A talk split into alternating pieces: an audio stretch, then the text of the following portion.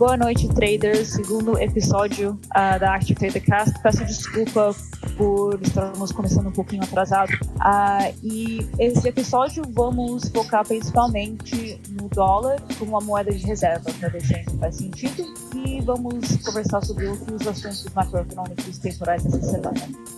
Boa noite, pessoal. É, o, o, assunto de hoje é um assunto bem legal. A gente está tendo a oportunidade aqui, junto a Sara e o Mário, de, de debater sobre o tema.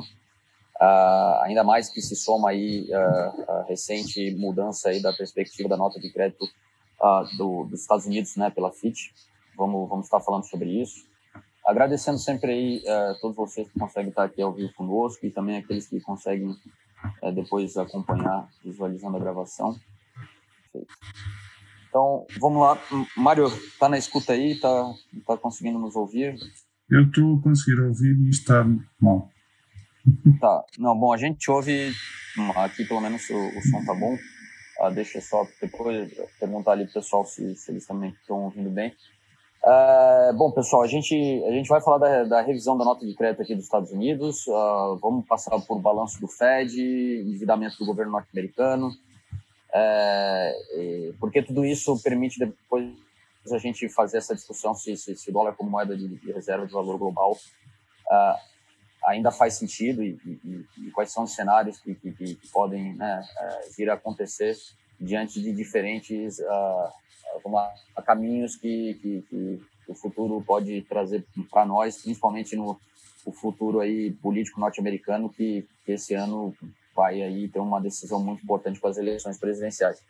É, Mário, eu começo aqui, é, né, até para Mário e Sara, a gente vê que uma notícia como essa da FIT, de revisão né, da nota de um país, sempre chama atenção, ainda, né, ainda mais quando é os Estados Unidos. É, a gente sabe que, junto com, com, com, essa notícia, né, dentro do próprio relatório ali da, da FIT, eles ainda assim destacam que, que existem muitos pontos fortes da, da economia norte-americana, que eu acho até interessante a gente trazer e ressaltar alguns, né? O tamanho da economia, uma economia dinâmica, que ainda consegue se inovar, um PIB per capita ainda, ainda alto, mas que devido ao seu tamanho e devido a uma história recente aí que, que, que um país que sempre buscou manter o controle da, das suas contas públicas agora anda flertando bastante com, com relaxamento fiscal é, é, né, então, fica esse, essa, essa discussão de, de, entre pontos negativos e positivos nesse momento da economia norte-americana, o, o, o que, que, vai acontecer nesse futuro pós-pandemia. Então, assim, Mário, é, é, é um primeiro passo de um, de um, processo de deterioração,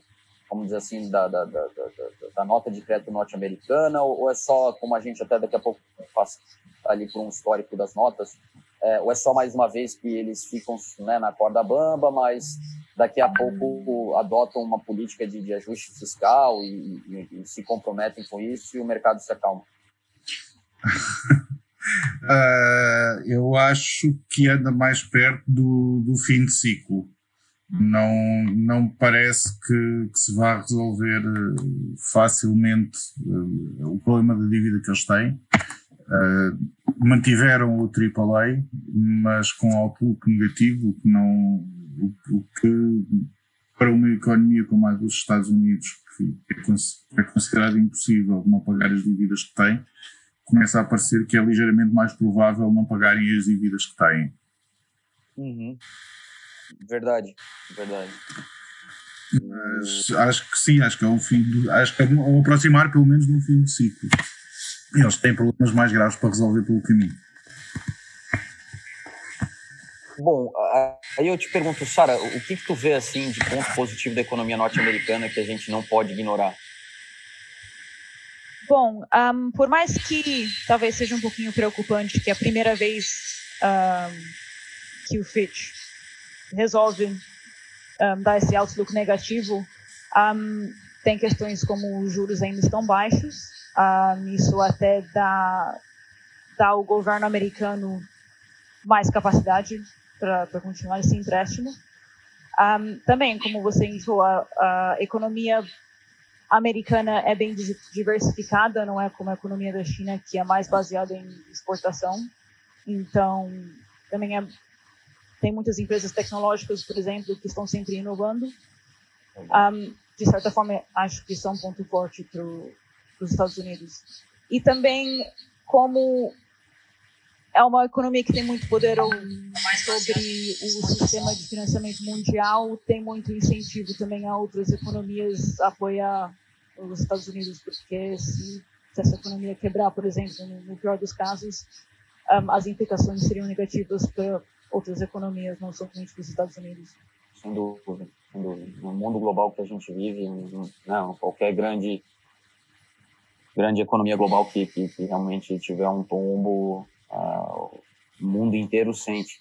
É, Sara e Mário, eu troquei aqui a imagem só para vocês saberem, né, para o pessoal estar tá acompanhando aqui, uh, alguns dados que, que, são interessantes a gente estar tá analisando. Eu, eu coloquei aqui só na tela uh, um histórico de mudança da nota norte-americana, né, de crédito norte-americano. É, então a gente vê ali que tem, o que eu acho interessante é que nesse histórico a gente vê que tem o, o, primeira nota da Moody's em 1949 e que depois sim, né, veio apareceram novos players no, no, nos anos 90 e, e, só que assim durante 50 anos é, só em 95 veio a ter ali um, uma perspectiva negativa é, foi incontestável né, o papel realmente da vamos lá, dos Estados Unidos como o, o, o emissor de títulos né, risco, é, sem risco, né, e, e, e, principalmente esse papel, que até vai de encontro com aquilo que a gente quer discutir, que é o principal tema do dólar como moeda de reserva, né, que é uma das forças que os Estados Unidos têm por ser a maior economia e por ter estabelecido, ter implantado no mundo, né, no mundo pós-guerra, é, depois do acordo de Bretton Woods, de deixar o dólar como lastro no ouro e as outras né, moedas uh, é, lastreadas em dólar. A gente sabe que depois rompeu ali com o padrão ouro, mas é, nisso eles conseguiram fazer é, vários países pelo mundo, uh, em vez de comprar ouro e, e, manter reservas em ouro, manter suas reservas em dólar. Né? E isso eles faziam através da compra de títulos de dívida. Uh, os Estados Unidos, né, a gente entende que entre os anos, vamos lá, no pós-guerra, é, o, o, plano Marshall e depois uma guerra no Vietnã que, que consumiu muito das finanças norte-americanas, é, estabeleceu essa normal de, de, vamos lá, dos títulos norte-americanos serem considerados títulos sem risco, é, serem adotados aí realmente para ser reserva da maioria dos bancos centrais pelo mundo e, e, ajudar a estabelecer esse, esse domínio aí do dólar como, como moeda realmente aí utilizada pela grande maioria das economias para transacionar uh, né, bens e serviços. É, o que, que aconteceu a partir dos anos 90? Vocês diriam, né? Vamos lá, a gente sabe que ali foi o, o governo do Bush Senior e, guerra do Iraque, veio o governo do, do, do Bill Clinton, a gente sabe até que ele, ele chegou a ter superávit durante seu governo, mas é, claramente a gente vê nesse histórico aí que, que remonta uh, até o, né, o pós-guerra e que, que, que, a perspectiva negativa aí da nota norte-americana é uma coisa que, que vem dos anos 90. Mário? Oi? Ó, Mário. Sim. Então, ali, Mário? Ok, uh, nos anos 90 uh, eh, o que melhorou foi houve uma melhoria substancial. Nos anos 90 foi durante o período Clinton, foi, a última vez que os Estados Unidos tiveram um superávit orçamental. Depois dos anos 90, com o período do Bush, o Bush começou logo mal com o 11 de setembro e a, e a crise, o rebentar da bolha dos dot-coms. A seguir a, a, seguir a isso teve o teve a crise de 2007, 2008 e o Obama entra nessa altura. Portanto, o que era um superávit, o que foi um superávit último que houve nos Estados Unidos, que até o, o famoso relógio da dívida de Times Square foi desligado porque a, a, a progressão da dívida inverteu e, e, o relógio começou a andar ao contrário. Eles desligaram o relógio e depois, durante o período do Bush, voltaram a ligar e agora acho que devem ter posto um turbo meu, porque a aceleração da dívida agora nestes últimos anos tem sido assim uma coisa assustadora. Portanto, eles devem ter, devem, devem ter que fazer alguma coisa àquele relógio, porque senão o relógio vai arrebentar. Deixa eu só comentar, existe um relógio, eu vi, né, eu estava pesquisando sobre a dívida norte-americana, existe um site que ele deixa em tempo real.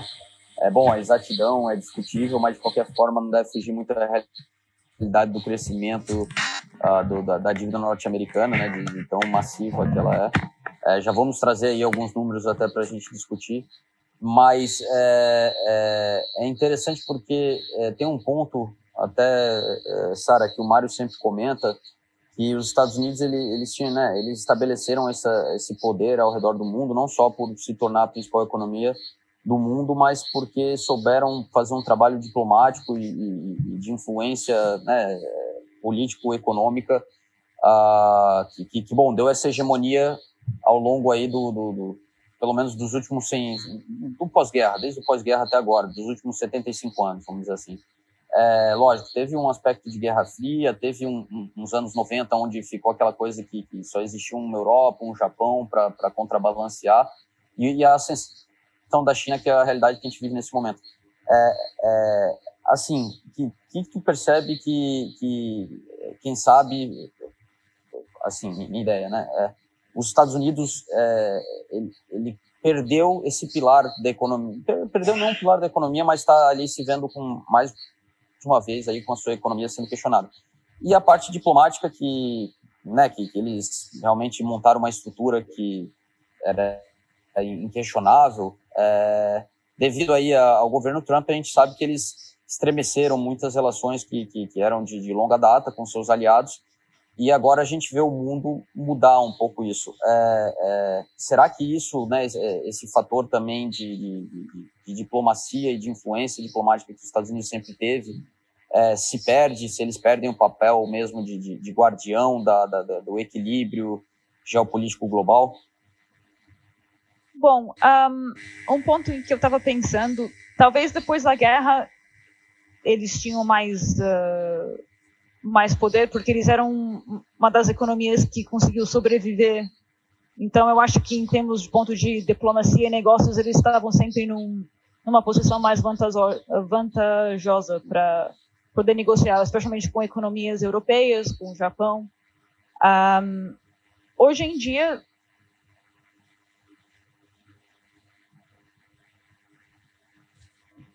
um pouquinho imprevisível. Um, em questões de relações geopolíticas, eu acho que a economia, nesse caso, fala mais alto, porque a preocupação de muitos seriam entre os Estados Unidos e a China, porque a China também compra muita dívida dos Estados Unidos, mas, ao mesmo tempo, a China depende depende da estabilidade do dólar, porque é uma economia baseada principalmente em exportação. Um, sim, aí o gráfico já, já mostra isso. Então, apesar de apesar de ver que tem muita preocupação dessa guerra entre China e Estados Unidos, guerra de, um, de moeda, ainda vale manter manter a economia dos Estados Unidos estável, porque tem outros que dependem. Até a China, apesar do Trump sempre ficar, sei lá, zoando, provocando, existe uma necessidade ali de, de mútua, né, um do outro para conseguirem prosperar Sim. com as suas economias. Então, é. eu, eu acredito que por isso que talvez talvez esse acordo que eles têm vai superar qualquer preocupação de, de relações geopolíticas. Concordo, concordo.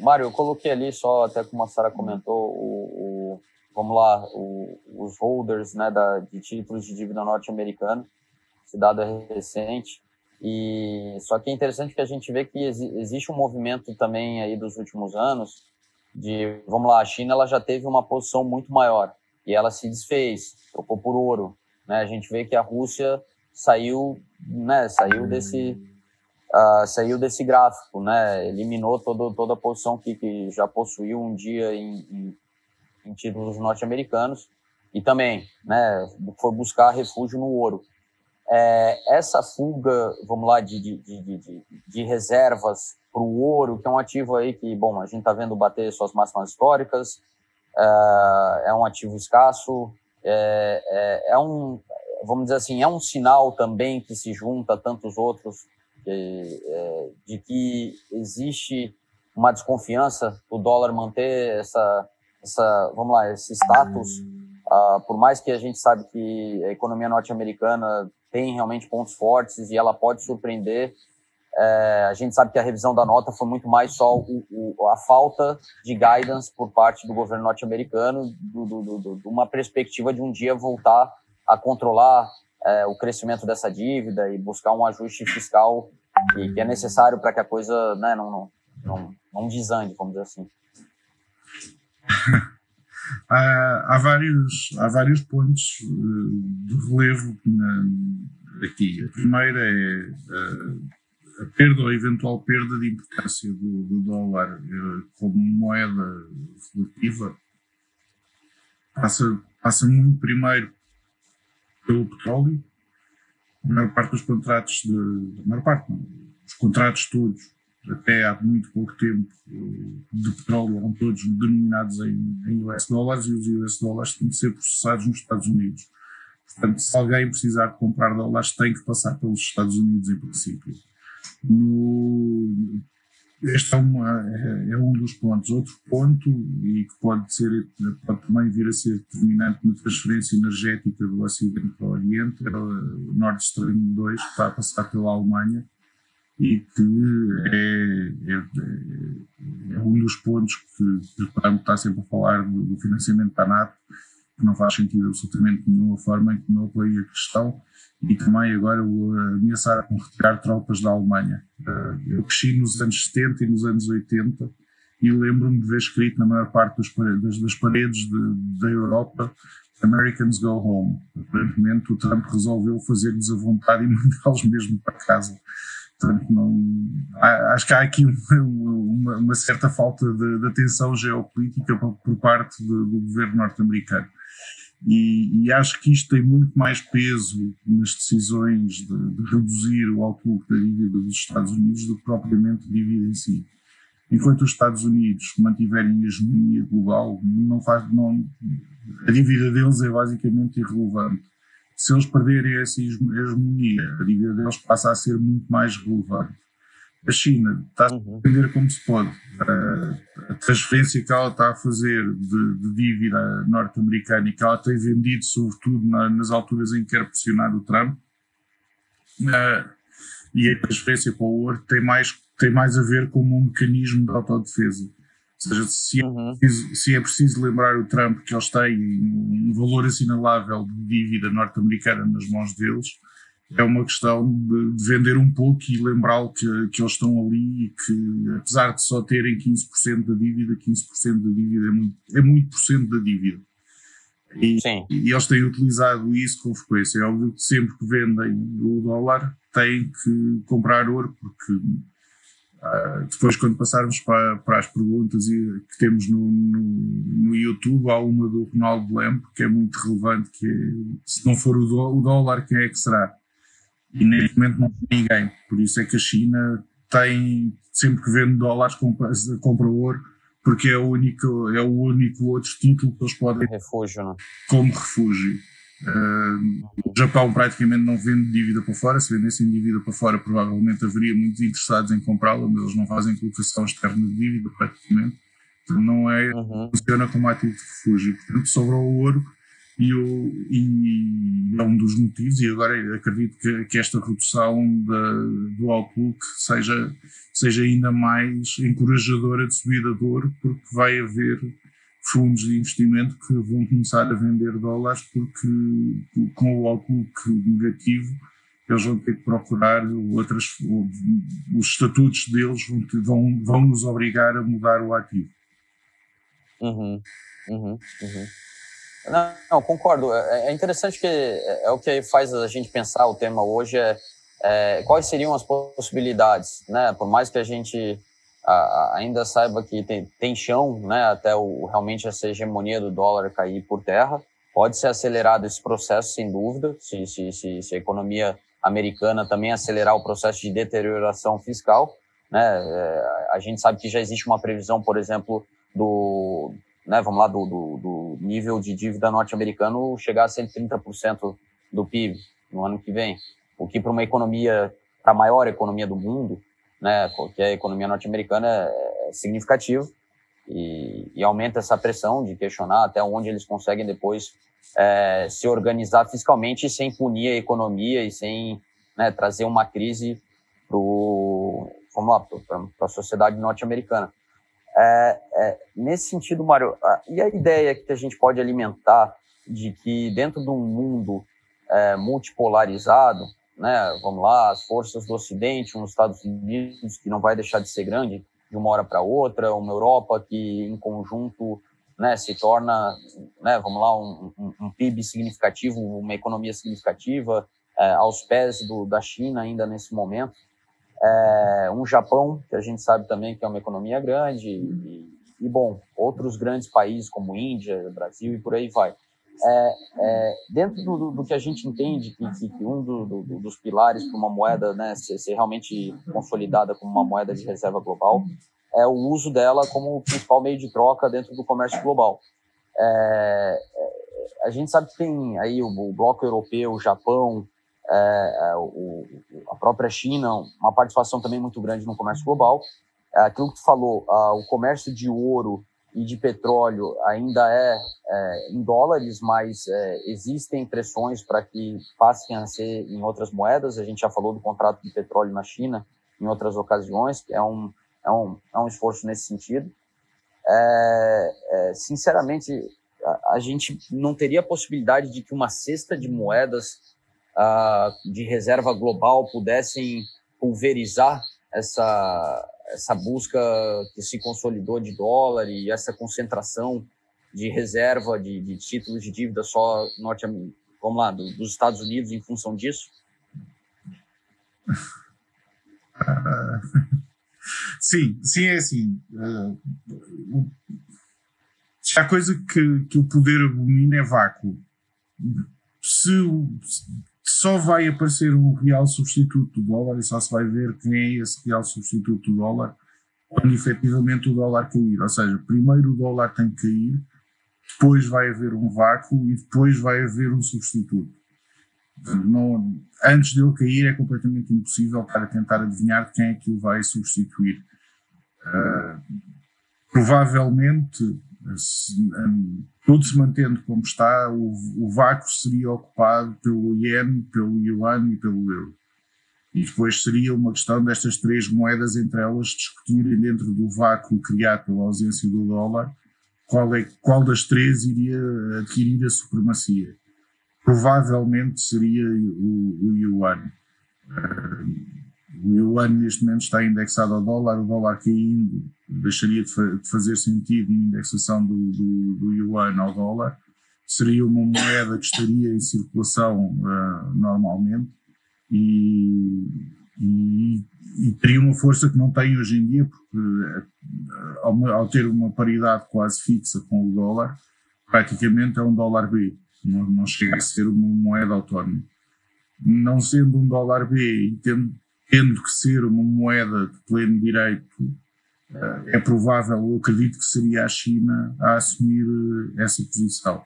O que pode também acontecer é a China optar por ser um euro B, ou seja, o dólar cair, eles, eles deixarem de cair o PEG do, do yuan ao dólar e assumirem um PEG do yuan ao euro. Para a China é extremamente importante manterem a paridade, a paridade de compra com os seus principais clientes. Por isso, uh, é provável que a China optasse por isso. Se a China optasse por isso, então definitivamente quem iria ocupar esse vácuo seria o euro. Porque não só seria o euro, mas seria o euro mais o yuan. Uh, o ien vai continuar, prevejo, a ser a moeda de refúgio que ainda hoje é. Quando toda a gente se assustar e quando, quando toda a gente entrar em pânico, toda a gente vende tudo e compra, e compra, yuan, compra ienes. E eu não vejo que houvesse uma alteração de, deste sistema no futuro. É mais confortável para o Japão ser uma moeda de refúgio do que ocupar o espaço deixado vazio pelo dólar. Concordo. Concordo. É, bom, o, deixa eu só passar aqui para a gente continuar com as imagens aqui, pessoal. A gente falou de, do, do endividamento aí norte-americano e a gente sabe aí que ele, ele se acelerou, né? É, até a gente aqui, deixa eu só colocar aqui, a gente está vendo agora o, esse é o balanço do Fed, na verdade, até já vou pular ali para o endividamento norte-americano.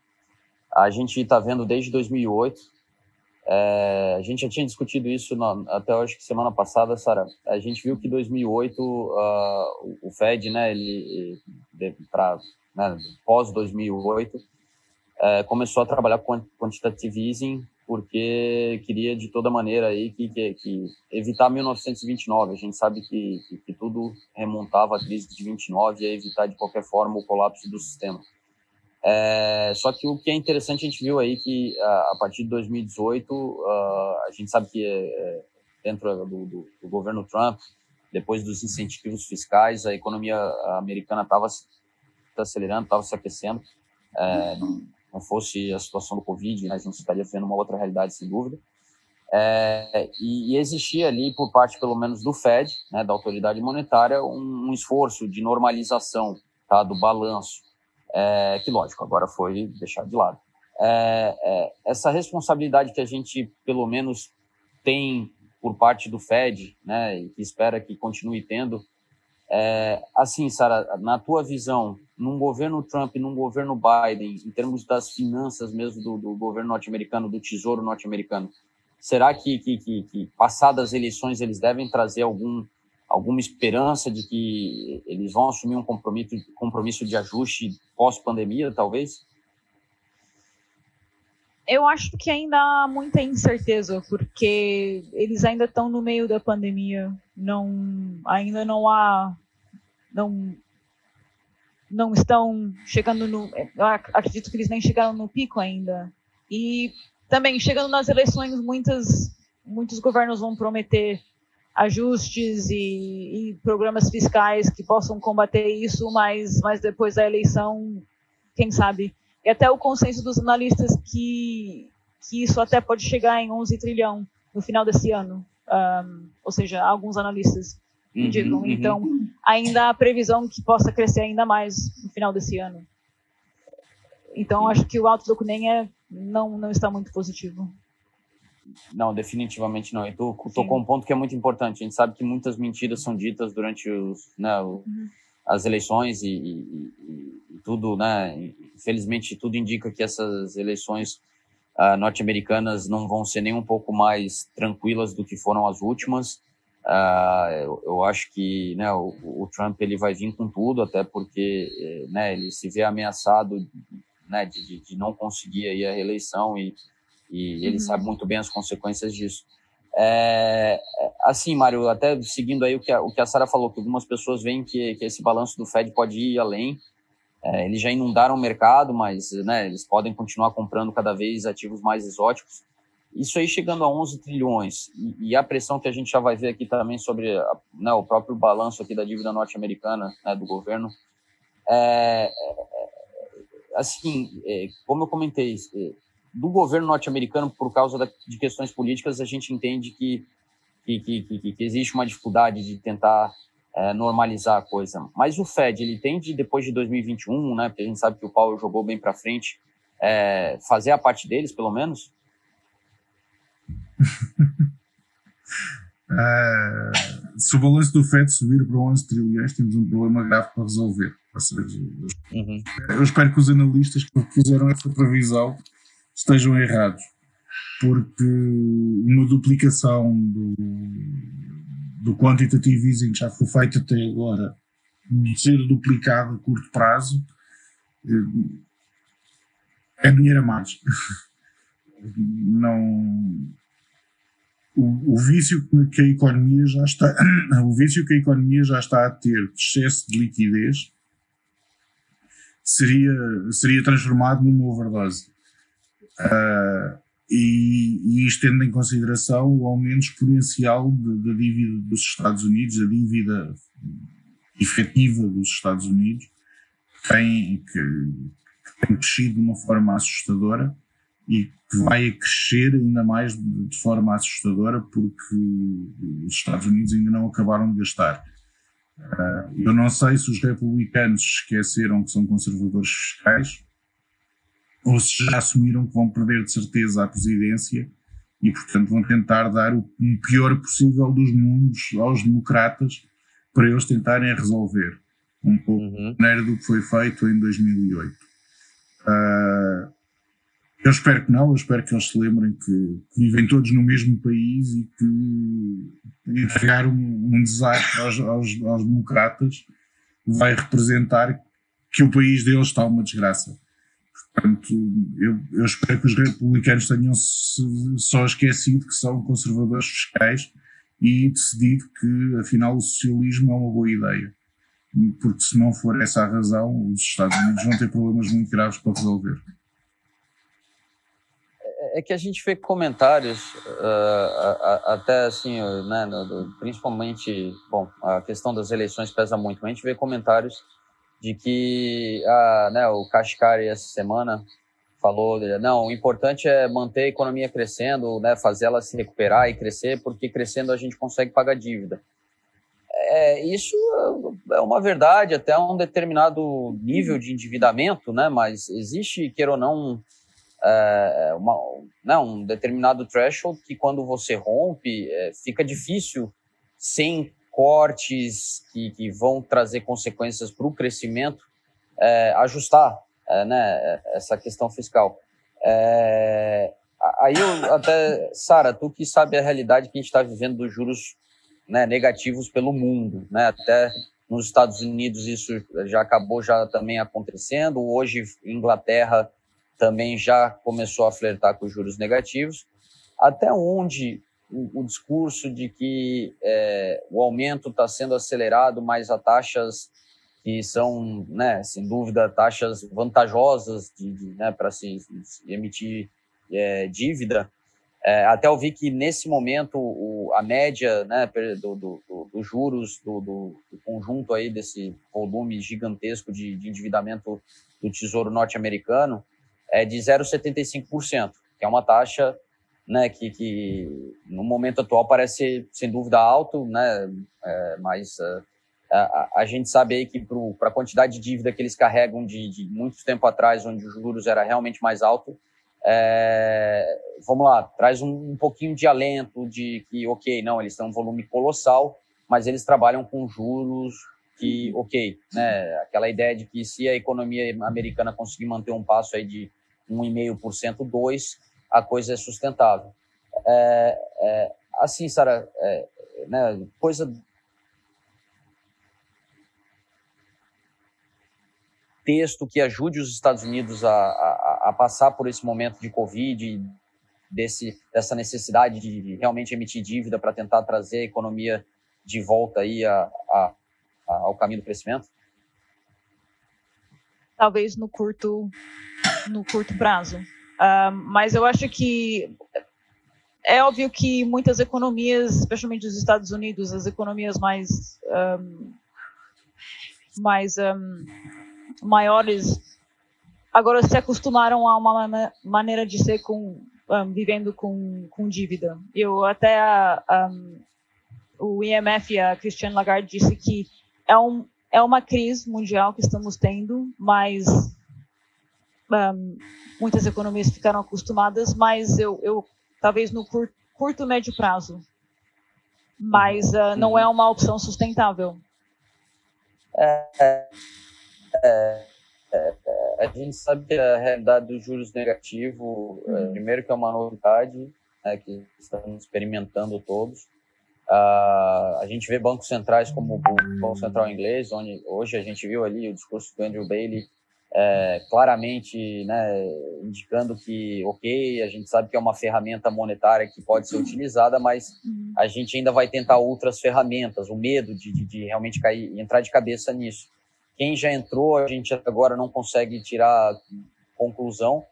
É, e, e o problema também é que quando depois a economia se normalizar e os juros voltarem a aumentar, se tu tiver ainda uma necessidade constante de se endividar, é, o que está saindo barato agora pode começar novamente a, a sair caro e, e, bom, daí a gente sabe que trabalhar com, com rolagem de juros da dívida é, um, é uma coisa que, que né, sem é, o devido controle pode pode desandar.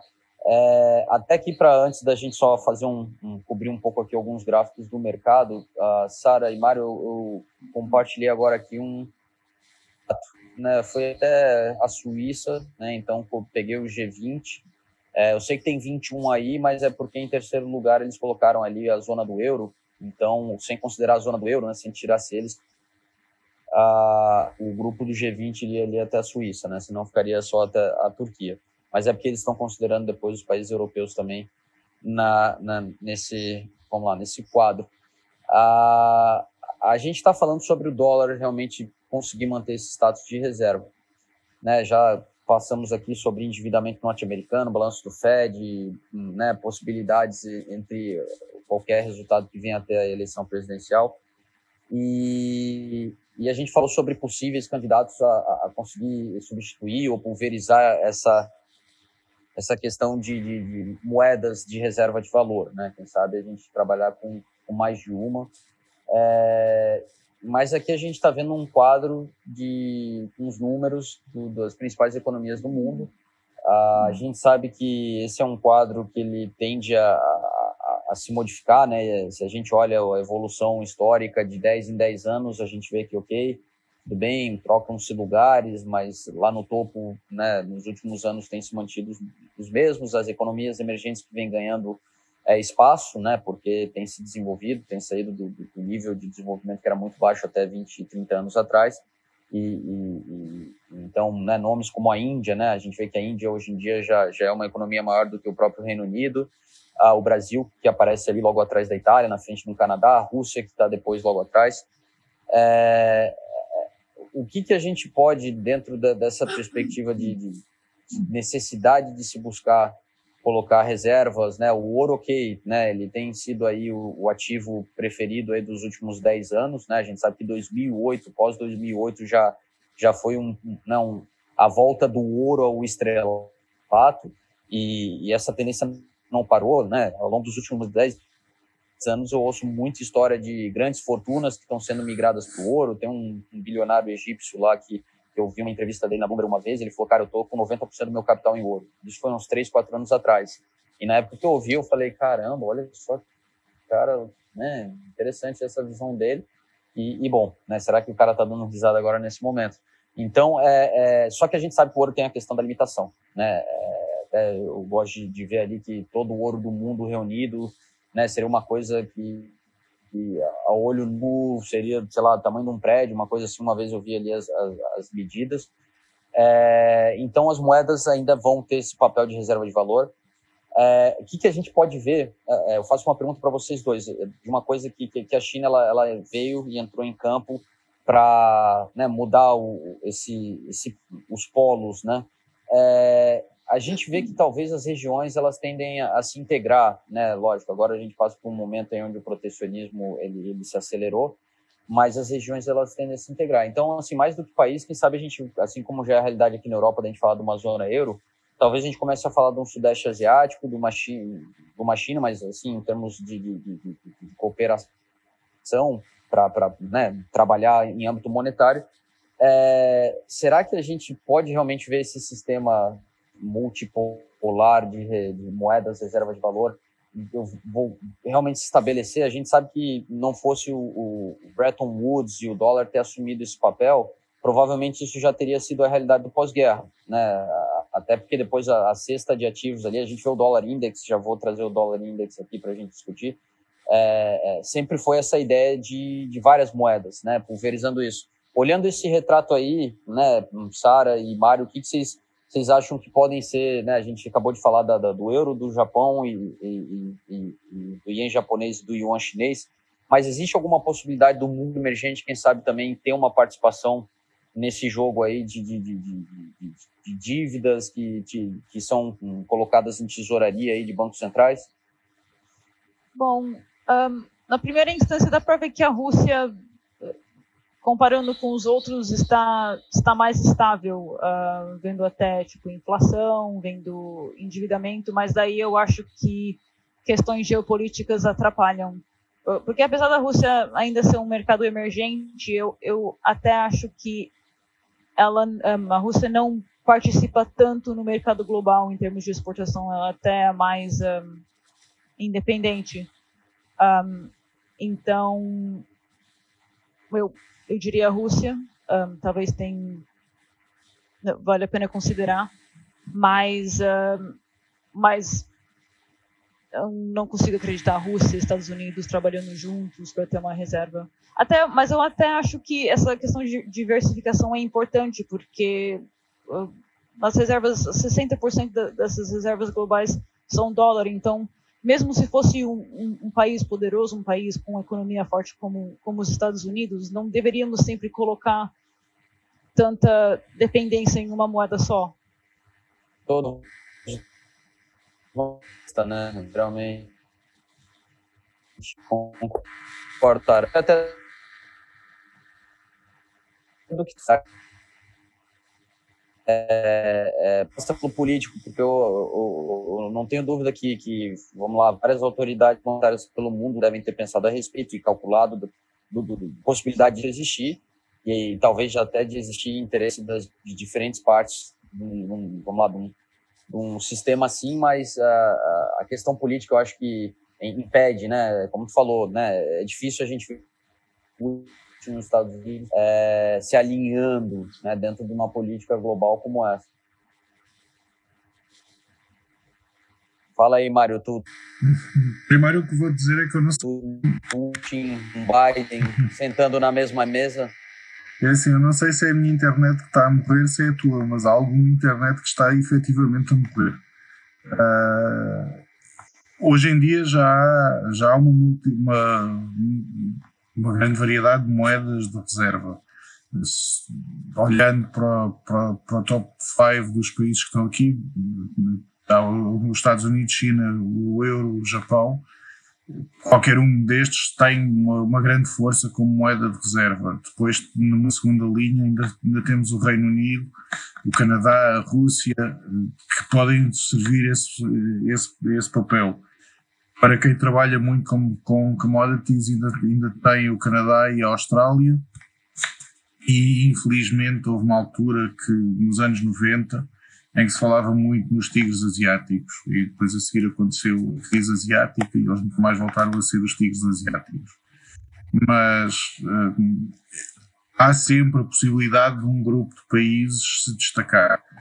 E, e normalmente, se isso acontecer, serão países emergentes numa perspectiva de transferência energética do Ocidente para o Oriente, e cada vez essa transferência energética está mais clara, uh, o mais provável é, serem os, é, é aparecer um novo conjunto ou o mesmo conjunto de tigres asiáticos. Agora, o problema que eu vejo maior é que, olhando para aqui, o primeiro que serve o papel de tigre asiático é a Coreia do Sul. E, e a Coreia do Sul, sinceramente, até assusta o quão, o quão mais pequena é do que, do, do, o pódio. Uh, com crescimentos, vamos dizer que, que haveria um novo período expansionista de, de, de, de países asiáticos e que, que, apareceriam novos, novos tigres asiáticos com uma capacidade de crescimento de 20% ao ano. Para a Coreia do Sul chegar ao tamanho, por exemplo, do Japão, seriam precisos 5 anos. Estamos a falar de, de, um, crescimento, um crescimento contínuo de 20% não vai acontecer de certeza absoluta. Se reduzirmos isto para um crescimento que já seria bastante interessante, 5%, estamos a falar de 20 anos para chegar ao mesmo tamanho do Japão. Portanto, não há, não há um milagre que vá acontecer instantaneamente que vá mudar uh, a, a, corrente, a estrutura corrente do poder. E, eventualmente a China vai ter que parar com o pé que tem ao dólar e nessa altura eles serão a, a principal concorrência ao dólar como moeda de reserva. Concordo, concordo. O, bom, o que eu ia dizer, pessoal, até para a gente poder ir para a sessão de perguntas ali, tem algumas perguntas interessantes. É, eu acho que de gráfico, eu, eu, vou só parar de compartilhar minha tela aqui. Só um segundo mais só.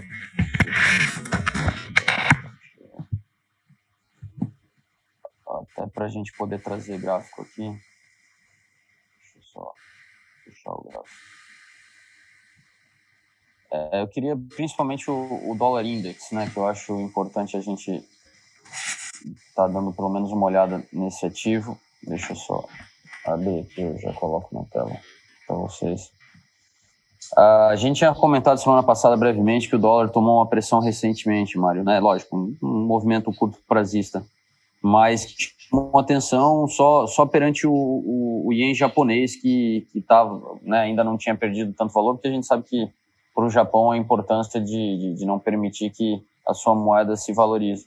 É, até esse, esse, papel do, do Japão que é interessante, né, porque é, eles, eles realmente é, poderiam ser uma moeda reserva de valor, mas eles, eles fogem isso porque a dependência da, da, da, da, da economia exportadora, né, do, para o crescimento do país é, é, é, total. Até eu não tenho esse dado, mas, mas é, quantos, quantos por cento do, do, do PIB japonês é, derivam diretamente de exportações? Sabe dizer? Eu tenho uma ideia aproximada? Eu agora não tenho, não, não tenho uma ideia exata, mas no final dos anos 90, ou seja, no, no final dos anos 90, não, no início dos anos 90, antes do, do, do grande período de estagflação do Japão, eu acho que andava pelos 20%. O que é 20%? Sim. Bom, existem outros que são ainda mais dependentes né, da exportação. Achava que era mais, sinceramente. mas também, mas estou a falar, estou a falar num período mais, bastante mais recuado. Hoje em dia não faço ideia. Deixa eu só pegar aqui o, index do dólar. O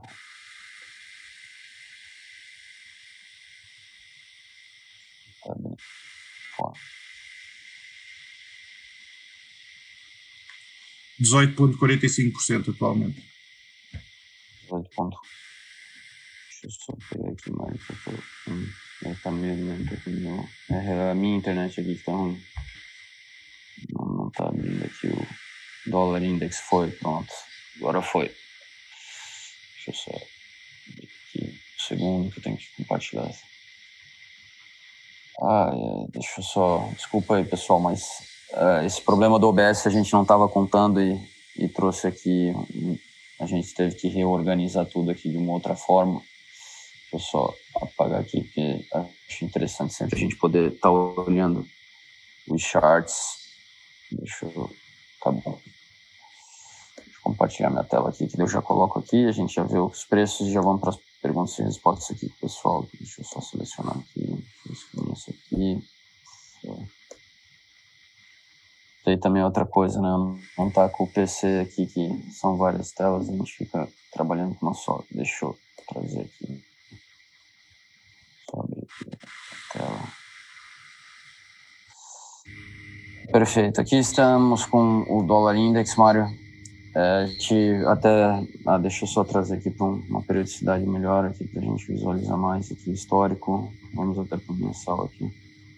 Bom, uh, sem voltar muito aqui, uh, mais uma vez, sobe, desce, sobe, desce, até um pouco como a, a, a, gente viu ali no histórico de notas de crédito ali dos Estados Unidos, que, que sai do, do viés negativo, passa um tempo, é, é, e, e, bom, o, a gente ficou discutindo aqui o, né, se ainda faz sentido o dólar ser a moeda reserva de valor. É, pensamos num, num, futuro onde a coisa pode ser multipolarizada, mas o, o, mercado ele tem os seus momentos que ele, que, que ele demonstra essa desconfiança aí da, da, da, da né, vamos lá, desse, desse poder aí do dólar dentro da economia global. E, e, o próprio conceito do dólar index em si, né, Mário, eu acho que, que, que, que já é um conceito que, é, se a gente eliminasse o dólar e usasse essa cesta que se relaciona com o dólar, né, só que de uma forma onde o dólar é só mais uma moeda nessa cesta, a gente teria o que, o que foi vislumbrado aí agora há pouco.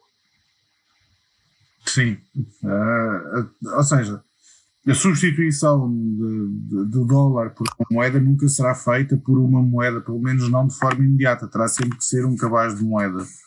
Uh, o mais provável é, é, que seja um cabaz de moedas com um peso muito semelhante àquele que o, que o índice do dólar tem hoje em dia. Portanto, provavelmente esse seria o, cam o caminho de menor resistência até porque já é, já é, um, já é um, um, um cabaz existente, fácil de calcular e com histórico. Portanto, seria mesmo o mais provável, acho. Ah, também, também concordo com isso. Bom, uh, visto aqui esse gráfico, Sara, tu, tu consegue passar para nós aí, trazer para a gente a pergun perguntas que o pessoal possa ter enviado para a gente respondê-las? Uhum. Eu estava dando uma olhada aqui. Uh, muito obrigada por terem participado. Quem, quem mandou uma pergunta no Pergunte-me Algo. algumas já acho que já discutimos, já respondemos. Por exemplo, quem substituirá o dólar? Um, eu acredito uhum. que já já discutimos, Sim. já respondemos.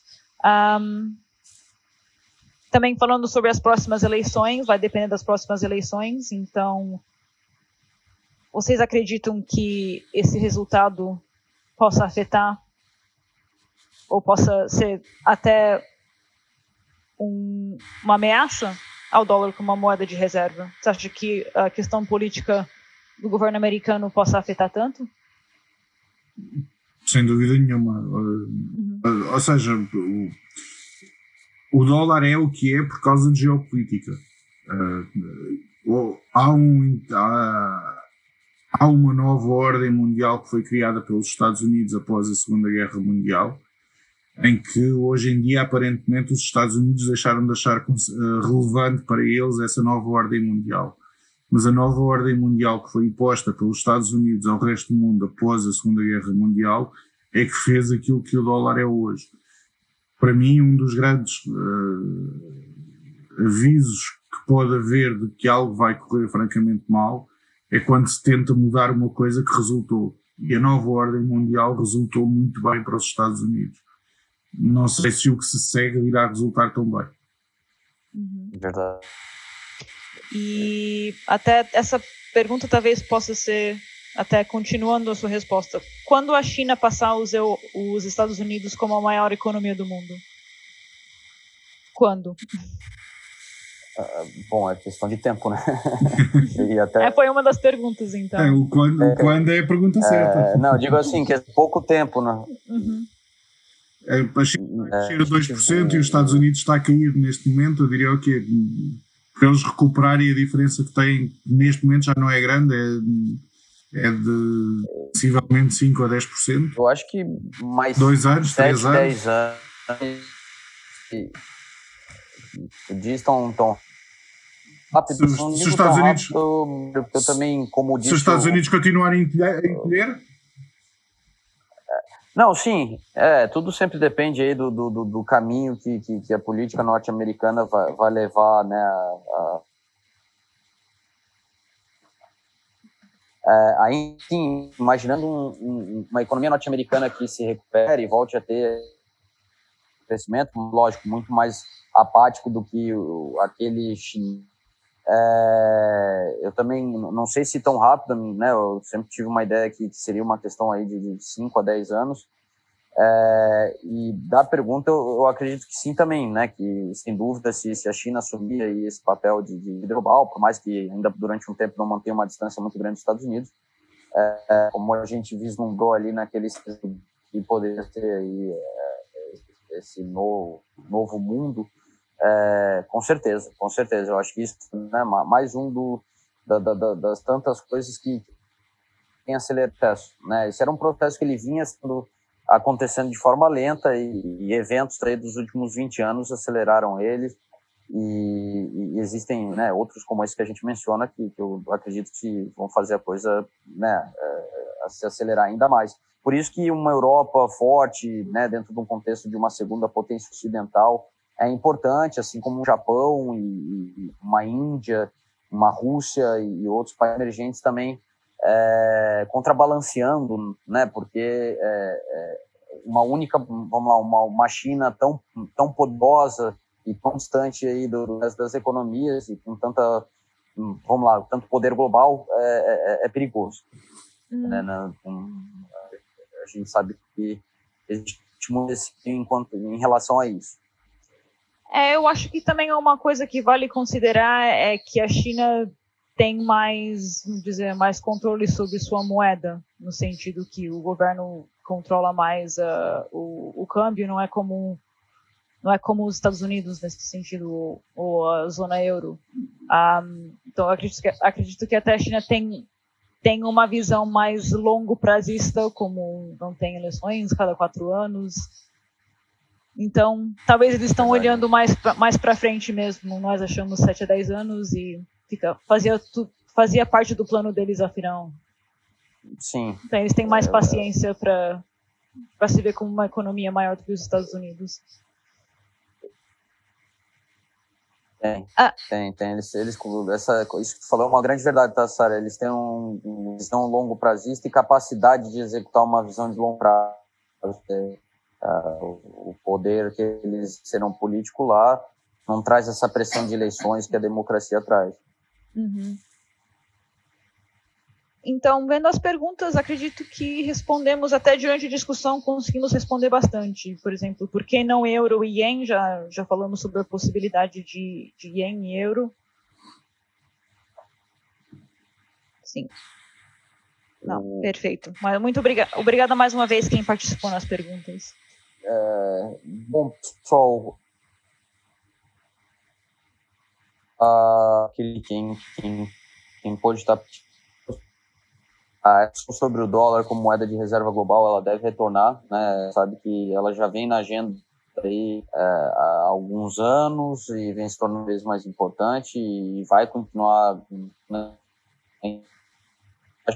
E esse mundo e, né, foi um evento aí inesperado já já vai permitir é, é a gente ter ter mais clareza desse e as eleições norte-americanas, como a gente discutiu, ele, ele é, um, é, um, é, grande visor de águas nesse momento, porque é, podem se tomar rumos tão distintos, dependendo aí, né, se, se for um Trump ou ganhando aí a, a, as mesmas. Da, e, e, bom, aquilo que o Buffett falou aí, quando ele fez a, o, pronunciamento dele esse ano, lá no encontro que foi online devido à pandemia, é, historicamente a economia norte-americana ela se, ela se mostra dinâmica e resiliente. É, então, se os Estados Unidos não realmente fizer muita cagada para implodir esse potencial de crescimento que existe, de, rein, de se reinventar, de inovar, é, a gente sabe que, que, que, eles podem continuar mantendo aí o dólar talvez por mais tempo do que é, algum, vamos lá, pessoas com visão pessimista conseguem ver. Então, não tenho dúvida que a gente voltará a falar disso ainda novamente aí ao longo dos próximos meses. É um tema que tende a voltar à agenda sempre que, sempre que é, a gente vê o dólar index aí sob pressão. Uh, Mário, passei para ti aí só para poder também dar teu, Não, Eu pensei, eu estava à espera. Não, uh, eu acho que voltará e voltará mais cedo do que aquilo que estamos a pensar, porque as, as eleições americanas aproximam-se com uma forte probabilidade do Partido Democrata ficar com o controle da presidência do Congresso, de, da presidência e do Congresso, das duas partes do Congresso, de, do Senado e da Casa de Representantes. E, e, isto vai representar uma mudança substancial da política externa dos Estados Unidos. E, portanto, pode ser que aquilo que estamos a dizer hoje fique completamente desatualizado daqui a poucos meses ou então o Trump ganha e continuam com o controle do Senado e voltamos a ter esta conversa muito mais cedo do que estava. Verdade, bem bom, verdade. Bom, pode deixar que os futuros episódios provavelmente vão constar com esse tema também. É, é, voltará, voltará a pauta sem dúvida. É, galera, só para quem acompanha aí, obrigado, tá? Sempre aí pela audiência. Peço desculpas aí que hoje a gente é, teve esse estresse aí, a gente já estava meia hora antes aqui para testar tudo e, e, o sistema que tinha sido colocado de pé falhou, e então né, nunca é legal aí deixar de ser pontual. Ah, para quem está vendo aí por uma primeira vez, é, se gostar aí, deixa seu like, comentem sempre aí com outras pessoas que vocês acham que podem gostar aí de, de, de participar da discussão, mandem perguntas, as perguntas são muito importantes. E, e, obrigado aí por estar sempre presente. É, né? A gente está sempre tentando discutir temas relevantes, aí, temas que, que movem os mercados. E então, né, contamos com vocês aí na próxima semana de novo para a gente voltar a discutir geopolítica e macroeconomia uhum. global. Uhum. Não deixem de dar um like e subscrever também ao nosso canal. Muito obrigado. Então, brigadão, viu, pessoal?